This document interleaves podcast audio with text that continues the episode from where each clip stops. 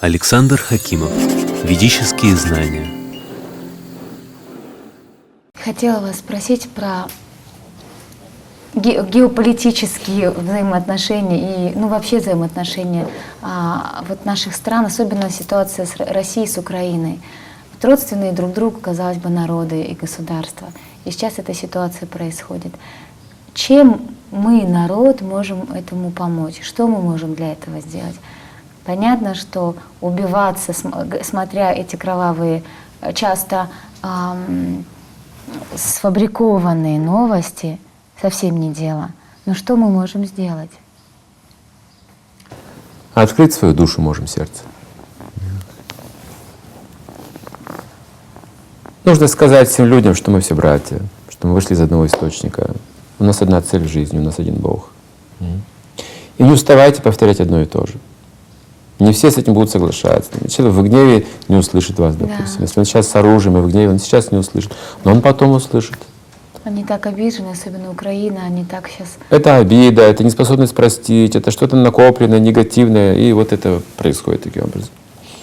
В мире происходят э, войны, столкновения, разногласия, гнев накапливается, потому что люди живут нерегулируемой жизнью, не ведической жизнью.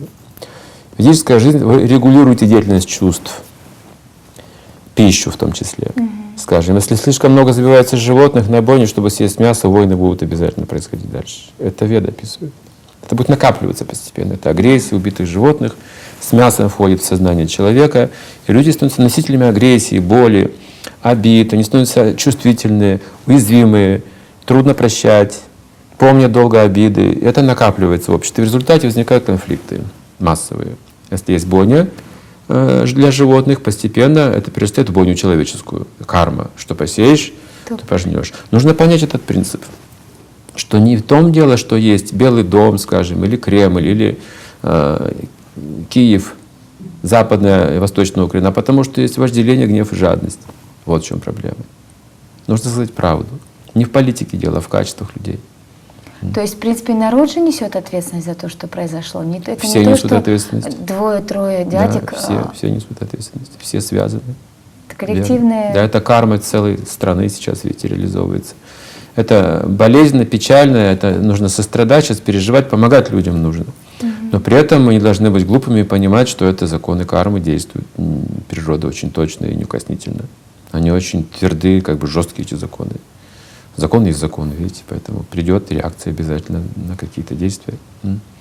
Но при этом мы должны действовать и с побуждением сострадания, помогать людям. в этом. То есть каждый по-своему. Вы, как известная певица, вы по-своему можете помочь. Спеть песню можете Я какую-нибудь. была на днях и получала там каверзные вопросы, к примеру, что вот вы российская ар- артистка, считаете это корректным приехать в нашу Украину вот так вот на костях тут потанцевать? Я говорю, о чем? Я, я божья дудка, я вообще птичка певчая. Ого-го. Мы были однажды в Армении в 90-м году, э, сразу после землетрясения. Мы приехали помогать людям туда, чтобы кормить их. Они же жили на улицах, представьте, там три города были разрушены. Э, И такой, такой страшной картины никогда не видел в жизни. То, что было в газетах, совсем не то, что мы увидели. Там целые поля превратились в кладбища. Страшная картина, жуткая совершенно. И, и- и мы, мы пытались тоже людям говорить, что это ведические знания. Это было трудно говорить о карме. Представьте, что посеешь, что пожнешь. Тогда, когда такая боль у людей. Вот, и мы просто их кормили, помогали, делали все, что могли. И в конце концов один старик сказал, вы знаете, что вот этот город разрушен сейчас, а он был разрушен до землетрясения еще.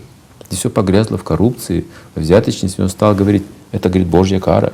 Он сам нам об этом сказал. Кара, карма. Он сам сказал об этом, видите. Но мы, мы руководствовались только состраданием, мы не хотели ни- как бы боль доставлять людям какими-то вот определениями, там, концепциями или обвинениями.